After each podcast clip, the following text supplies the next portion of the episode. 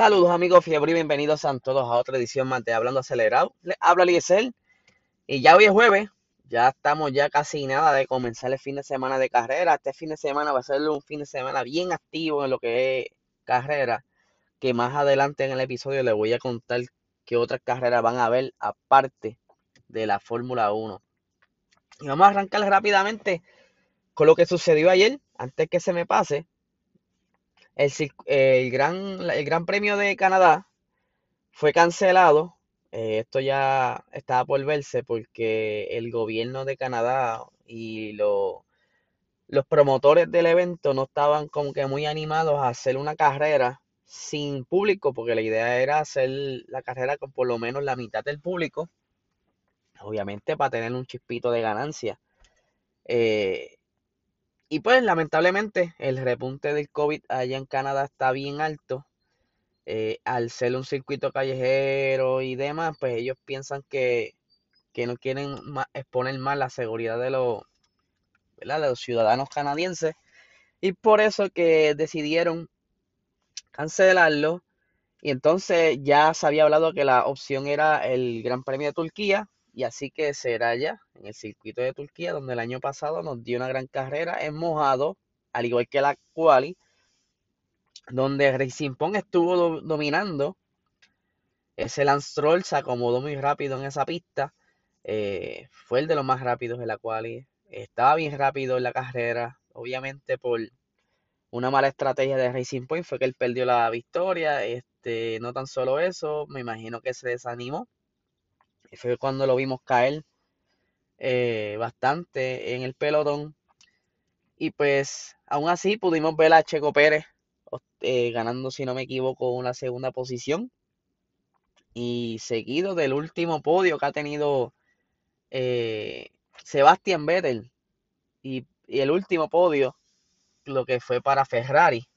Charles Leclerc perdió ese podio por un pequeño error que, que hizo en las últimas curvas, la cual él mismo se regañó luego de, la carrera. Yo no recuerdo si se lo había ah, comentado, pero sí, luego de carrera, eh, Minotto le, le tira por el radio le dice, mira, buen trabajo, y dice, no, soy un estúpido, soy un estúpido. Y siguió reprimiéndose el mismo, soy un estúpido, hice mal trabajo, y aparte, después que se regañó él mismo, él pues felicitó a su compañero Sebastián Vettel e hizo hincapié de que a pesar de que llevaba una, una temporada mala, por lo menos se pudo disfrutar ese, ese último, por decirlo así, aunque él no lo sabía que iba a ser el último, pero se disfrutó ese podio y pues ese fue el último para Sebastián Vettel en Ferrari.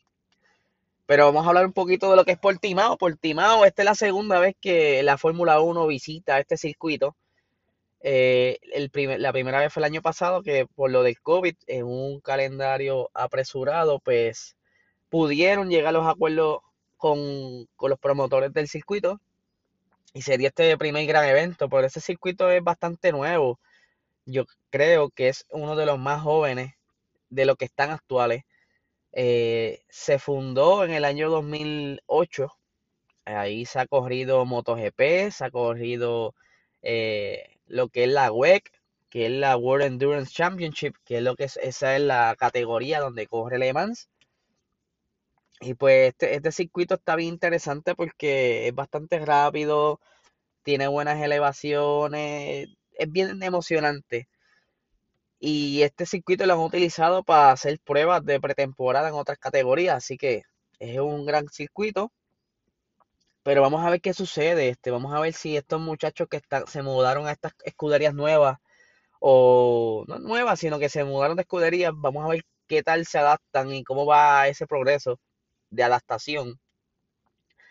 Eh, sabemos que Ricciardo está haciendo catch up Carlos Sainz está haciendo catch Y en el caso particular de Carlos Sainz, él estuvo recientemente hablando en una entrevista donde decía lo siguiente. Él dice que sé que Charles Leclerc es un experto en clasificación y particularmente en el Ferrari parece que está realmente en casa y saber exactamente qué esperar del monoplaza cuando se trata de condiciones de alto agarre en la Q2 y Q3. Y como dije, es un experto y un muy buen piloto. Pero al mismo tiempo, si algo que he visto durante estas dos primeras carreras, es que no soy más lento que él en ninguna de las curvas en realidad. Entonces sé que si subo las vueltas, eh, puedo estar ahí. Ahora es cuestión de centrarse en cómo juntar esas vueltas que él hace y qué puedo hacer yo para mejorar a sumar esas vueltas. O tal vez solo necesito un poco más de tiempo y más experiencia en el monoplaza. Veamos. Eh, pero por los datos que estoy viendo, solo eh, es lo que me está manteniendo animado, ya que eh, es cuestión de tiempo porque según los datos yo soy más rápido que él. Eso es lo que él dijo en una entrevista recientemente. Yo, a mí me gusta mucho Carlos Sainz. Carlos Sainz eh, es un piloto de no cometer errores. En la pasada carrera en Imola, todos cometieron errores, pero ya saben es que las temperaturas de la goma no eran las mejores no, no sabían cómo sobrellevarlas cuando las necesitaban frías, las tenían calientes y cuando las tenían muy calientes, las, ¿sabes? Era un revolú por el, por el clima ese día. Eh, pero Carlos Sainz es una persona de que las únicas veces que se le ha dañado las carreras ha sido porque el monoplaza se ha dañado, eh, algún problema con el motor, etcétera, o ha pasado algún contratiempo en los pits y que si no me equivoco le pasó dos veces durante la temporada pasada que le dañó la carrera prácticamente, no pudo tener mejores resultados. Pero Carlos Sainz es bien consistente y eso lo hemos visto. Y yo me atrevo a apostar que él va, una vez él tenga el control de ese Ferrari, va a sacar buenos tiempos y va a estar junto con Charles ahí este, dando la batalla. Y cuidado que uno que otro quali lo supere, porque Sainz es, muy bueno en lo que son las quali. Y este año tiene, no quizás el mejor monoplaza, porque este año más Laren está mucho mejor. Pero sí, sí, va en camino de eso. Y, ese muchacho se va a estar muy bien. Yo sé que sí, yo entiendo que entre Carlos Sainz, eh, Alonso y Ricciardo, yo creo que Carlos Sainz se va a estar más rápido y va a dominar ese monoplaza y le va a sacar el 100% de ese, de ese monoplaza para entonces devolverle a Ferrari esos buenos puntos, porque no creo que llegue a ese tercer puesto en el, en el campeonato de constructores. Está bien difícil. Yo veo a McLaren sobre encima de ellos. Perdón, por encima de ellos. Eh, de verdad que va a estar bien interesante. Vamos a ver cómo pasa con Valtteri Bota. Valtteri Bota, según estaba hablando en una entrevista, él, le estaba echándole la culpa a la, a la temperatura de las gomas en ese fin de semana en Imola. Quedó octavo en la quali eh, si no me equivoco, Alfa Tauri lo, superó. Eh, obviamente McLaren, Ferrari, cuando Charles Leclerc quedó cuarto. Eh, y pero su, compañero sí pudo por lo menos salir bien. Eso es lo que yo no entiendo. tiene un monoplaza bastante competitivo.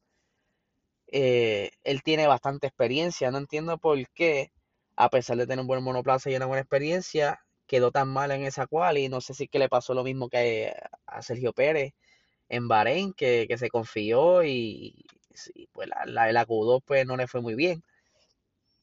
Pero Valtteri Bottas si no se pone las pilas y, no pelea por lo menos esa segunda posición en campeonato de, piloto, yo lo veo fuera de Mercedes en el 2022.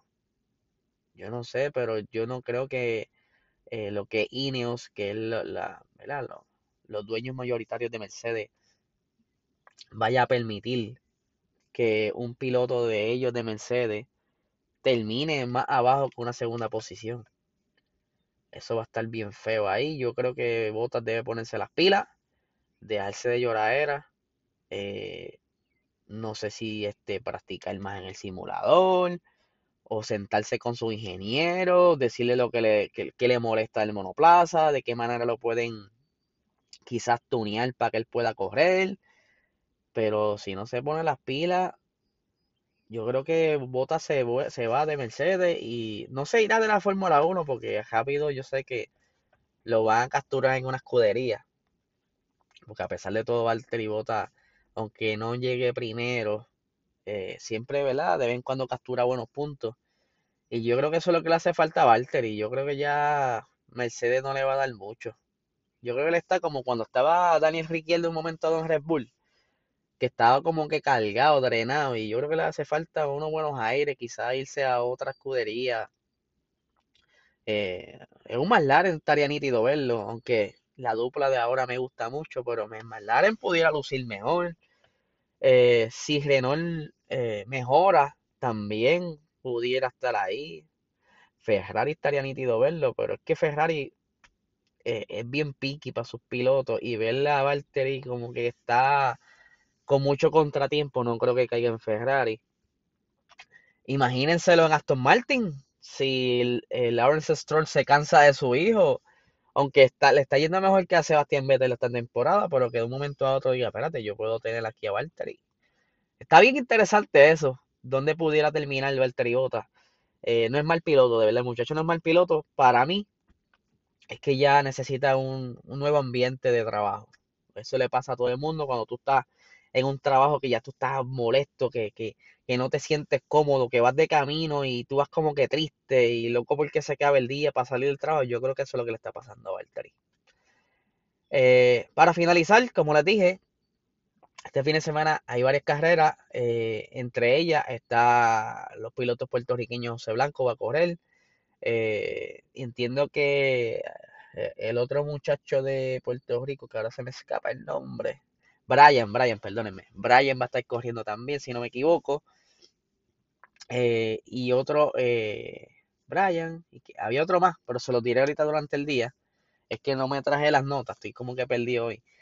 Eh, y como les mencioné, la WEC, que es la, la World Endurance Championship, que esa es la categoría inicial de, la, de lo que es Le Mans, va a estar corriendo su primera carrera este fin de semana, que va a ser en Spa Francorchamps, este año tienen bien poquitas carreras, tienen seis carreras nada más este año, que la primera es el 1 de mayo en Spa, eh, el 13 de junio van a estar en Portimao corriendo 8 horas, en Spa van a ser 6 horas, el 13 de junio en Portimao van a estar corriendo 8 horas, el 18 de julio van a estar corriendo 6 horas en Monza, eh, la cuarta carrera de ellos es la famosa 24 horas de Le Mans, que es allá en el circuito de, Francia, que será del 21 al 22 de agosto. El 26 de septiembre van a tener las 6 horas de Fuji y van a terminar el 20 de noviembre con las 8 horas en Bahrein. La categoría está bien nítida porque hay varios, varios eh, estilos de carro y pues se puede ver eh, la diferencia entre los, entre los LMP, los Porsche, los Ferrari, está bien nítido y, es más retante porque tú tienes un carro corriendo por tantas horas y en ese entonces no es tanto la velocidad, sino consistencia y la el reliability de ese motor que soporte todo eso. Así que nada, le, le estaré dando más detalles luego. Así que que tengan excelente día.